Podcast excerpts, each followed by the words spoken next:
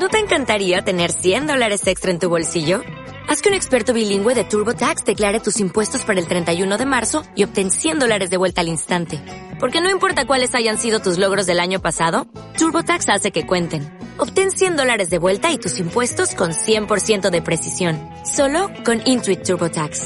Debes declarar para el 31 de marzo. Crédito solo aplicable al costo de la presentación federal con TurboTax Full Service. Oferta sujeta a cambios o cancelación en cualquier momento.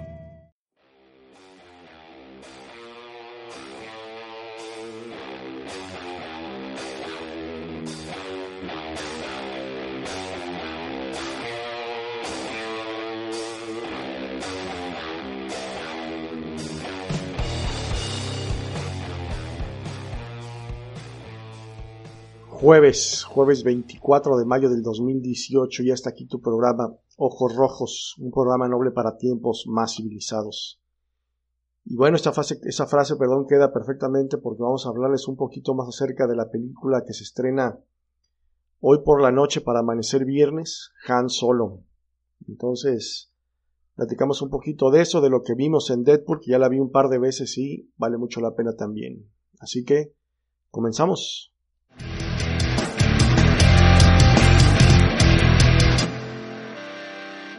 Pues, como les comentaba, ya me lancé a ver Deadpool, ya tuve la oportunidad de verlo un par de veces la película, entonces ya estoy en calidad de poderles platicar qué onda con Deadpool 2.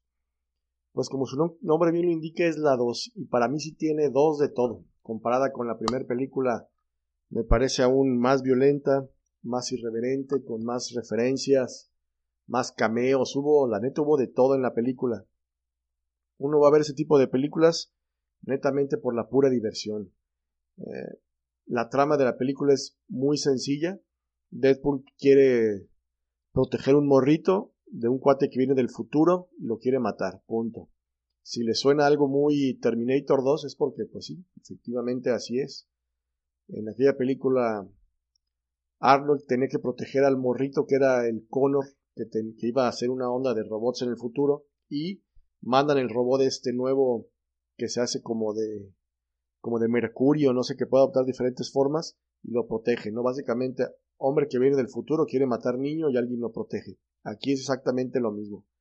El personaje de Cable, interpretado por Josh Brolin, Brolin perdón, viene del futuro, quiere acabar con un morrito para que en el futuro este no acabe con su familia, ¿no? Eh, podría ser un spoiler, pero ni es tanto, la neta. Es una película que no se puede spoilerear del todo porque son cates, efectos especiales, golpizas, malas palabras, toda la película, digo. Todos sabemos de qué trata Deadpool y de cómo fue la primera película. Entonces, la trama es básicamente esa. Lo que pasa en ese recorrido es lo que está bastante interesante. Eh, Deadpool tiene una, una, pérdida al inicio de la película eh, que lo vuelve ligeramente más molesto que antes. Lo que está intentando es acabar con su vida, pero tiene esta maldición de que no puede morir, ¿no? Por más que lo intente. Entonces, trata de encontrarle sentido a esa vida, eh, trata de encontrarla primero con los X-Men, no lo logra, después agarra como como esta onda paternal de querer salvar al morrito de Cable, después se da cuenta que Cable no es del todo un villano, no es del todo malvado y trata también de, de empatizar con él, de, de hacer las cosas como a su estilo. Entonces, la película, la verdad, de principio a fin es muchísima acción, muchísima acción y muchísima comedia. Es una película más que de superhéroes, es una comedia con, con acción. Si bien este, el tema principal podría ser este antihéroe que es Deadpool y que en el camino se topa con estos, con esta bandita de los X-Force, que en los cómics son muy populares también. Los X-Men salen también por ahí, los mismos que salieron en, en películas anteriores, ¿no? Eh, Colossus, la chica esta del cabello corto, que se me va su nombre en este momento. Eh, sale por ahí un cameo, bueno, un cameo, sale bastante en la película Juggernaut, para los que son más conocedores de los cómics, un personaje muy popular que es como una especie de medio hermano o de hermano adoptivo de Charles, eh, el profesor Javier. Entonces, la neta, cuando salió, y a mí sí me sorprendió cuando salió en la película, porque aparte todos sabemos que es generado por computadora, pero está bastante decente, está bastante bien hecha la, la animación y sí te pantalla cuando sale ahí en, en el cine, ¿no? Está bastante chido. ¿Qué más sobre Deadpool? Pues a mí me gustó el hecho de que se burlan de ellos mismos, como les he dicho, esa facilidad de la gente de burlarse de sí misma, de, de, no tomarse tan en serio las cosas, a mí me parece fascinante, ¿no?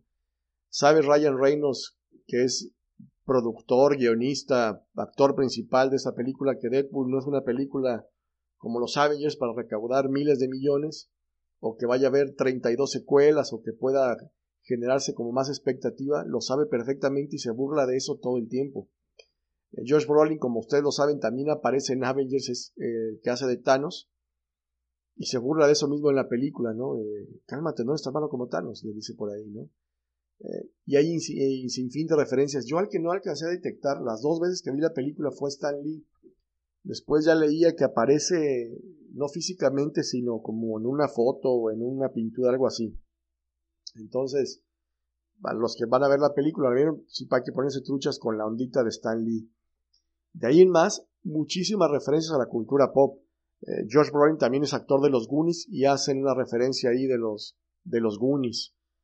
Este, Brad Pitt, dicen que Brad Pitt sale como Peter, la verdad no sé, no, no estoy muy seguro de eso, voy a investigarlo más a fondo. Y la referencia de Brad Pitt es muy, muy sencilla, él estuvo en la terna por ser Cable, al final se lo llevó Josh Brolin, pero todos parece que Brad Pitt también tiene aquí su, su cameo. ¿Qué más? Muchísimas, como digo, referencias. Hace referencia a una película que me gusta mucho, que la gente no se rió. Creo que nomás me reí yo en esa parte, porque a lo mejor nomás yo vi la película.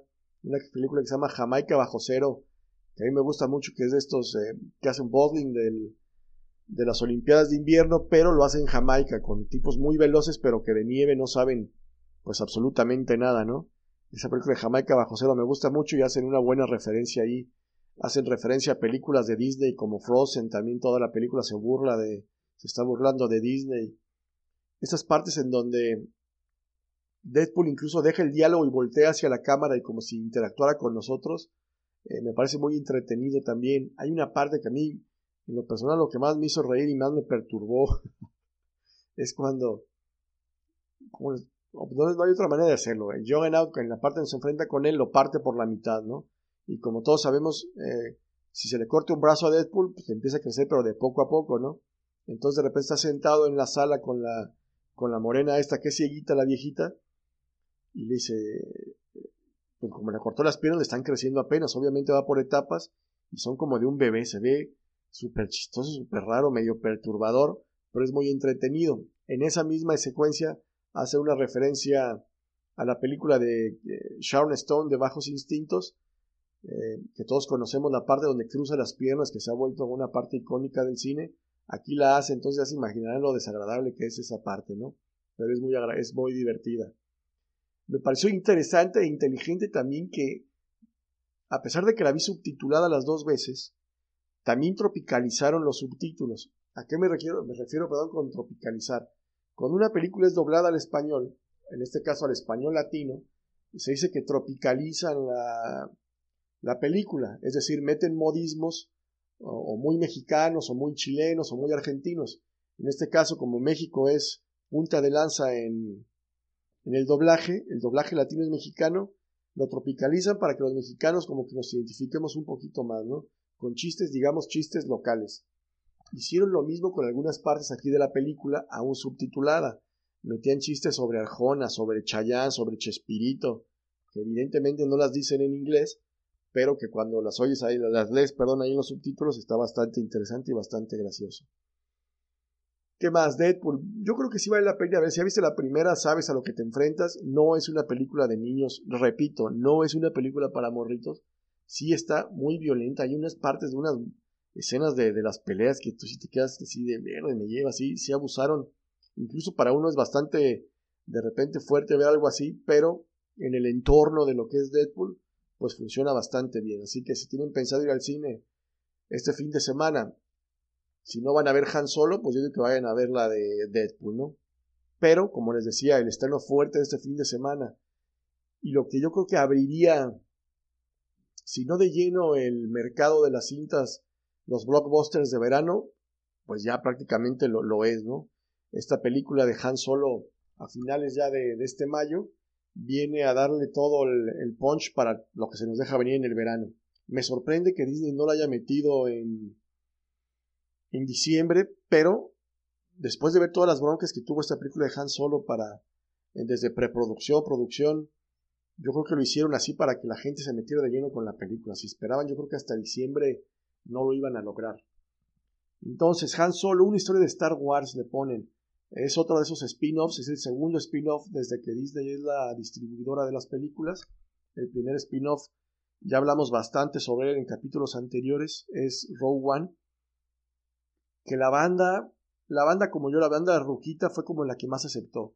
Como hemos platicado también, la nueva trilogía no está teniendo tanta aceptación entre el fan de Hueso Colorado o el fan aferrado a que todo debe ser como en la trilogía original, pero el, experimento con Rogue One funcionó y puede que con Han Solo también. Evidentemente nos van a poner referencias que nos van a gustar a nosotros, a los que crecimos con la trilogía original, pero le van a dar ese toque novedoso. Se estrena, como les digo, hoy jueves eh, para amanecer viernes. Creo que nos tocó más bien ya viernes. Vamos a ir a la función de las 12.20 am. Esta vez no solo voy yo, eh, también va toda la familia. Así que nos toca la primera experiencia de estreno de Star Wars con la bandita y con la familia. Entonces, ¿qué les puedo decir de esta película? Como la ficha técnica muy clásica, como les digo, se llama solo Star Wars History del país, evidentemente de los Estados Unidos. 135 minutos, me parece una duración bastante aceptable, eh, pasaditas de dos horas.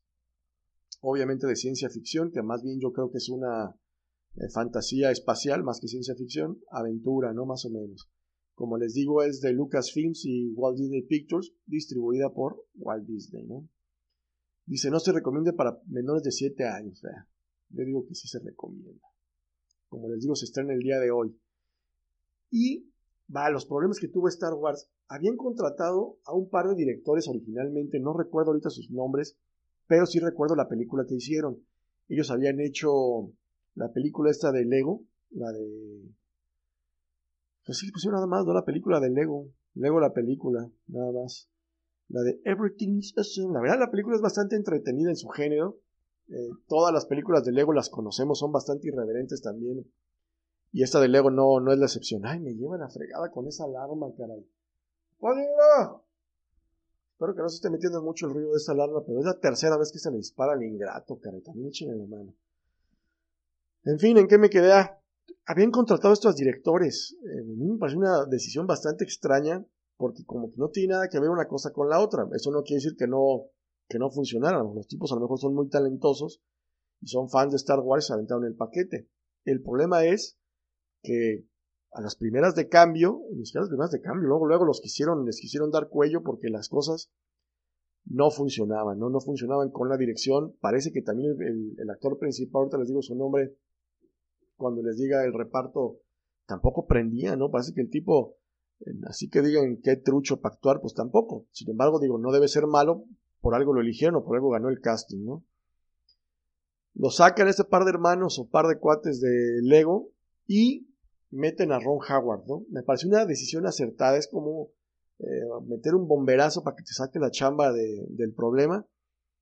Y es un buen, es un buen director, Ron Howard, este, una mente brillante, cuando le ganó el Oscar el mismo Russell Crowe, el mismo ganador al Oscar también por Gladiador. Es una buena película, tiene esta trilogía de películas de los libros de Dan Brown, la de El Código da Vinci, Ángeles y Demonios, y la tercera se me va ahorita el nombre, pero también sobre la misma temática. La verdad, esas películas, sin ser una maravilla, me parecen bastante entretenidas y que tienen la capacidad de contarte una historia. Eh, finalmente esas películas que son basadas en libros, es eso, ¿no? Para la banda que leyó el libro, eh, puede encontrar las referencias justas, pero entendiendo que pues, no puede ser exactamente igual porque en el libro tienes mayor libertad. Ron Howard entonces me pareció una decisión acertada que lo, que lo llamaran para sacar la bronca de encima. Y después de oír las primeras críticas, porque en Estados Unidos ya, ya se hizo la Premier Mundial, parece que son bastante aceptables, ¿no? Habrá que verla y habrá que, sacar nuestras propias conclusiones, pero no le veo gran problema. El problema viene con la historia que nos quieran contar y cómo lo adapten eso a los tiempos de Star Wars. Como les digo, la banda es muy clavada. Yo ya no me considero tan clavado, sinceramente. A mí si la película me entretiene habrá cumplido su objetivo, pero ya cuando te pones a ver, este, no, el halcón milenario se ve demasiado limpio porque solamente 20 años después, este, fueron los eventos de A New Hope, ¿no? Dices, bueno, pues a lo mejor estaba limpio hace 20 años, porque el tipo es un puerco y lo empuercó en 20 años, digo, no pasa nada, o en 15 años, o ya simplemente tuvo tantas aventuras que el alcohol milenario empezó a verse chafa y pues ni modo, no le daba su chaineadita al chugui, ¿no?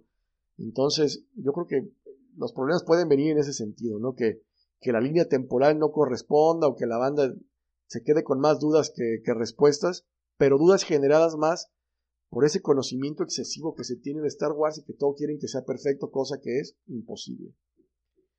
El reparto, el reparto de esta película, ¿quiénes son? Como Han Solo, el paquetote que le dejan a, a este pobre chaval, a Alden Ehrenreich. Hijo, yo la verdad ni siquiera recuerdo haberlo visto en otras películas. Espero que lo haga de modo decente. Chewbacca ya es, una, es un misterio, no sé quién va a ser Chewbacca. Hay como tres actores de dos metros que hacen a Chewbacca. Entonces, pues Chewbacca lo hace Chewbacca. Emilia Clark, que no sé qué rol vaya a desempeñar, pero todos la conocemos como la Khaleesi, como la mamá de los dragones, la libertadora de cadenas. Entonces, Emilia Clark, este, garantía. Aparte, no sé, como sale en Game of Thrones y es bien chida, la neta le tengo un montón de aprecio. Goody Harrelson, que es más bien como de la vieja escuela, interpreta a Beckett, que es como el que recluta a Han Solo para volverse este mercenario contrabandista. Y el que la crítica que ha visto la película dicen que se lleva, se lleva todas las palmas es Donald Glover que interpreta a un joven Lando Calrissian, ¿no? este amigo morenazo de, de Han Solo. Y a Donald Glover, la última vez que yo lo vi fue en la de Spider-Man Homecoming con un papel muy chiquitito donde aparece ahí un par de veces y que va a dar pauta para en esas películas de Spider-Man a Miles Morales. Pero eso ya son otros temas para otra ocasión. En fin, ¿qué más les puedo decir de esta película? Pues que espero verla, espero verla ya muy pronto, hoy mismo, como les decía, para verla el estreno. Luego el viernes la voy a ir a volver a ver porque soy un friki. Y la tengo que ver mínimo dos veces. Ya después les platicaré ya en el próximo capítulo mis impresiones, una reseña más a fondo, porque la verdad es que no se sabe mucho de la película. Eh, parece que va a ser un tipo western espacial, cosa que me parece bien porque Han Solo siempre fue como vaquero solitario, ¿no? Entonces, pues nada, les platico la próxima semana en este mismo programa de Ojos Rojos qué tal la película, mis impresiones y qué ondita. Por el día de hoy nos despedimos. Ya saben, regálenme like, regálenme algún comentario, no sean ingratos, caray. Ahí déjenme unas palabras, unas sentidas palabras. Nos escuchamos la semana que entra. Yo soy Carlos Magaña y esto fue Ojos Rojos. Adiós. ¿No te encantaría tener 100 dólares extra en tu bolsillo? Haz que un experto bilingüe de TurboTax declare tus impuestos para el 31 de marzo y obtén 100 dólares de vuelta al instante. Porque no importa cuáles hayan sido tus logros del año pasado, TurboTax hace que cuenten. Obtén 100 dólares de vuelta y tus impuestos con 100% de precisión. Solo con Intuit TurboTax.